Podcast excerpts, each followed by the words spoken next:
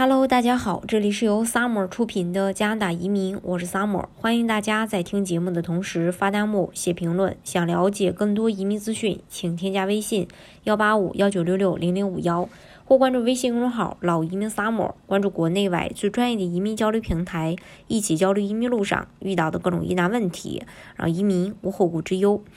那今天呢，再跟大家分享一个消息，是关于阿省的呃移民政策。根据阿省移民局的官网十月二十六日的消息，阿尔伯塔省政府正在启动两种新的移民途径，来国呃来鼓励呃国际毕业生在阿省开设企业。阿省呢也有意为其本省就业市场创造新的高薪工作，以助力实现呃本省经济的多元化。但同时呢，也有了一些关于临时外劳计划的限制政策。阿尔伯塔省的劳工和移民部长贾普科平表示，保守党联合政府将限制允许进入阿尔伯塔的临时外国工人的数量和类型。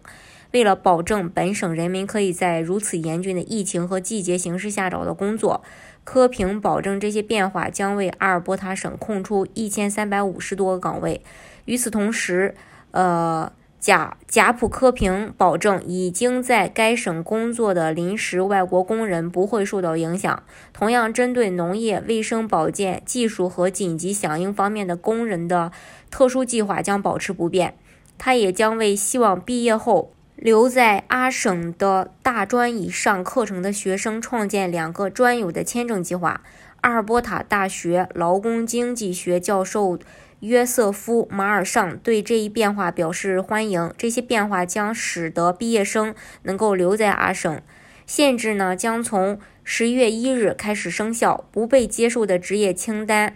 呃，将会添加嗯十种其他职业类别，从而将绝大多数职业从临时外劳计划中删除。这些新的政策变化将会影响住宿、食品服务。零售、贸易、运输、建筑、科学和技术服务等部门的四百七十五个职业。这些变化不会影响雇主在农业、技术和护理行业中对某些职业的招聘，因为这些行业严重依赖临时外国工人来填补呃缺口。而且这项调整呢是非常期的。随着阿省经济状况的改善和与行业专家、企业、大专院校、市政当局和组织达成合作，政府将每季度监测、实施调整该省的不被接受职业名单。新的移民途径和临时外劳计划的变化，分别使受过教育的有才之士在阿省创造就业机会，又为失业的阿省人增加就业。从十一月一日开始，来自阿尔伯塔省各大学和学院的国际学生将可以申请新的国际研究生企业家移民项目，在阿省开展商业活动和创业。嗯，第二呢，就是国际研究生来阿省创业，就是从。嗯，二零二一年一月开始，阿省会启动外国，就是美国毕业生创业呃签证项目，以吸引来自美国顶尖大学和学院的有才华的国际毕业生在阿尔伯塔省创创业并定居。有兴趣在阿省开展商业活动和初创企业的阿省大学和学院的国际学生可以递交意向书。递交意向书的候选人将由 ARNP 评估并给予分数。呃，排名高的候选人将收到邀请，以提交呃商业申请。嗯，只有收到邀请的申请人才能去访问 ARNP 的门户并启动流程。不过，收到申请并不能保证拿到永居。那如果说可以做这个项目的话，呃，申请人必须满足这么几个条件：第一，工作经验至少有六个月的全职工作经验，可以结合积极管理或拥有企业的经验，比如说具有企业孵化器或企业加速器的经验，或完成创业计划课程。第二，在阿省完成至少两年的全日制教育，从而获得了阿省指定的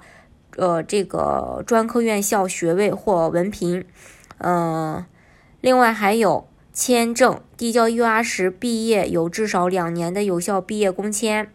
第三、第第四，语言呃语言方面的话，要满足最低语言水平 CLB 七，也就是雅思四个六，测试结果需要在两年之内有效期之内。第五，业务方面。必须在阿省建立新公司，至少持有现有公司的百分之三十四的所有权。业务类型也不得列入阿省不合格，呃，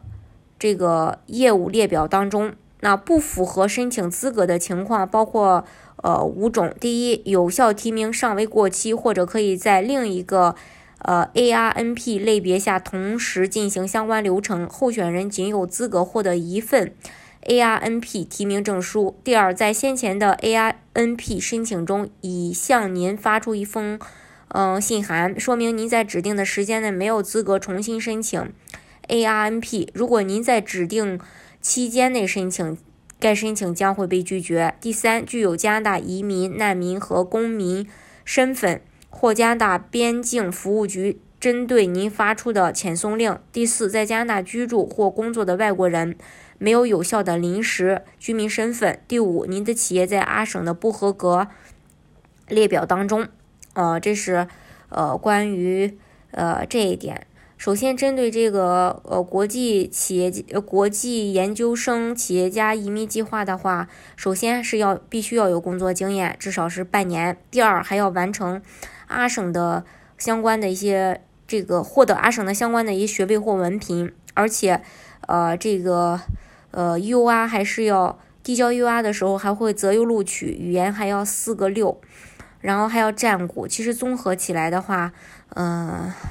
难度也挺大的。这个企业家项目呢，更多的是适合这个国际留学生。那对国内的申请人来说，如果说申请了萨省的一些其他的雇主担保移民项目的话，你的职业。呃，如果是在被限制的范围之内的话，那之后可能暂时就呃不能被申请。对我们大家来说，其实最保险的就是说我在国内我可以直接递交移民的申请，我看到希望了，我再去登录。比如说你的省提名差不多已经呃通过了，你这个时候再去持工签登录，呃。这个是没有问题的，并且，呃，你省提名通过以后，你拿工签登录的话，你的工签基本上也不会被拒，这是对申请人来说是相对比较保险的。但是像阿尔伯塔省的话，一般都会要求申请人先工作，工作一段时间以后才递交申请。也就是说，前期你拿的是一个工作签证，你登录以后，你移民这件事儿还没开始，你还要有一段时间的工作经历，你才能去递交移民的申请。那如果是赶上政策调整的话，呃，那你整个移民计划可能就会被打乱。从安全保险的角度来说的话，我还是比较建议申请人在国内去递交一些能直接申请的移民项目，比如像 B.C 省、海洋四省、安省，还有萨省等等这些省的雇主担保移民项目，还有像联邦技术移民，